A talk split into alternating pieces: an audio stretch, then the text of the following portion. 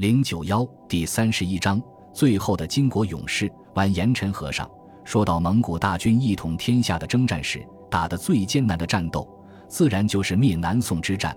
六十多年漫长的厮杀，先后搭上了两条可汗的性命，一直到最后，南宋还在崖山上演了一场宁死不屈的悲壮。如此慷慨激昂，即使是作为胜利者的蒙古人，也无不感到敬佩。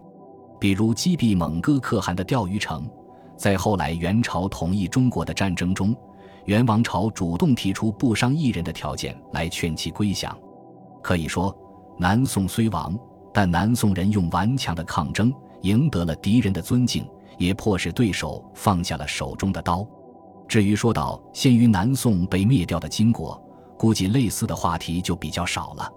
比起打南宋的步步为艰来，蒙古灭金朝的过程。只可以用摧枯拉朽来形容。一开始是金国以多打少，打不过蒙古；后来以少打多，更打不过，最后活活被逼得在河南蔡州亡国了。比起北宋末期金国铁骑横扫天下的光辉来，可以说是要多寒碜有多寒碜。但是，对于那些和金国交过手的蒙古将军来说，也许金人之中有一个人是值得他们由衷的尊敬，甚至是敬佩的。这个人用他不屈不挠的努力，明知不可为而为之的勇气，勇敢的冲锋，足智多谋的用兵，在中原战场上一次又一次给蒙古人沉重的打击。他是蒙古人最尊敬的对手之一，是最后的金国勇士完颜陈和尚。完颜陈和尚出生在金朝末期一个女真族的军人家庭中，他的父亲是金宣宗的大将。曾经参加过金朝对南宋的战争，并且战死在沙场上。完颜陈和尚的兄长完颜谢烈也是此时金国著名将领，以善用兵著称，称得上是一位少有的女真族之将。生活在这样的武将世家，完颜陈和尚自幼即接触军事，但这时候的金朝已经没有当年横扫北方的强悍了。从完颜亮北伐失败之后，加上金世宗的改革。昔日强大的金国战士早已经腐化堕落，原本保证军事强大的蒙安谋克制也早已经不复存在。所谓女真不满万，满万不可战，此时已经变成了蒙古不满万，满万不可战。此时崛起于沙漠的蒙古，不但将女真人的势力驱逐出大漠，更不断挥师南下攻略中原。身在中原的金王朝，其国境线一退再退。燕京丢了，西京丢了，河北丢了，女真的国都退到了河南，节节败退，战败逃亡，才是这个时候女真战士的常态。又有什么办法呢？这时候的女真战士不再是当年生活在东北白山黑水中，在坚韧环境下成长起来，有严密蒙安谋克制度管理的战士们了。他们不再具备战胜的勇气，甚至忘记了武士的尊严。不要说去对付横扫天下的蒙古骑兵，即使在和南边的邻居南宋的交手中，他们也很难占到什么便宜，甚至被人家一路打了回来，从南到北丢成失地。没有人知道金国还能坚持多久，没有人相信金国还能取得哪怕一场胜利，没有人指望当年金兀术率领的那支横扫天下的金国铁骑会昨日重现，那都是很遥远的事情了。但是有一个人相信完颜陈和尚。完颜陈和尚一开始就常于军中，参加了金军的各种战斗，然后是战败溃逃。不管是和南宋还是和蒙古，金军似乎都消失了作战的勇气。他还很爱好文史，曾经拜汉族学士为师，学习书法绘画。当时的父兄曾斥责他不务正业。没有人会想到，不远的将来，这个人会把战争。变成一种胜利的艺术。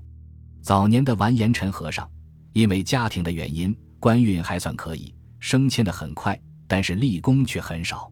他真正开始崭露头角，是在公元一千二百二十七年进入忠孝军做统之后。忠孝军是一支特殊的军队，确切的说，是当时金朝没有人愿意带的部队，因为这支军队的成员主要是回鹘人、汉族人、羌族人。也有部分女真人，这是一支民族成分复杂、内部矛盾重重的军队。每次打起仗来，都是比谁跑得比谁快，谁比谁能捡回一条命。至于上阵杀敌，简直就是开玩笑。完颜陈和尚甚至没和他的前任办交接手续，因为他的前任就是在一次战斗中被自己的士兵扔下，然后被蒙古骑兵活活砍死的。但完颜陈和尚不信这个邪，士兵们也开始认识了这个年仅三十五岁的青年军官。他公正地对待每一个士兵。以前如果是女真人带，就偏袒女真人；如果是汉人带，就偏袒汉人。整个部队的战斗力像一盘散沙，完颜陈和尚却公正地处理军队里的每一件纠纷，对各族士兵不偏不倚。同时，他制定了严格的军规条令，规定如果我违反了军规，士兵们可以惩罚我；士兵们违反了军规，我也可以惩罚士兵。他说到做到。颁布军规的第一天，完颜陈和尚因为劳累过度起晚了，他当场命令士兵们执行军法。给自己打板子，而且绝对不能手下留情。结果完颜陈和尚的屁股被打了个稀巴烂，但士兵们却服了。他们知道，他们有了一个公正无私的好统帅。这个统帅不会扔下他们，也不会被他们扔下。相反，他们将永远在一起，从胜利走向胜利。